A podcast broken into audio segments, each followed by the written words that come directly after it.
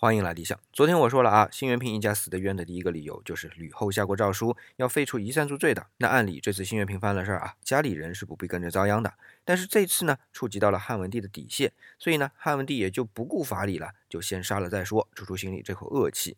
那另外一个冤的理由啊，就是当时的廷尉可是张世之啊，张世之又怎么了？他可是一个有主张的廷尉啊。比如说有一次汉文帝出行，一个老百姓不当心惊到了汉文帝的马，汉文帝差点从马上摔下来啊。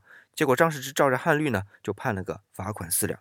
汉文帝是认为判轻了呀，但是他还是坚持原来的判罚。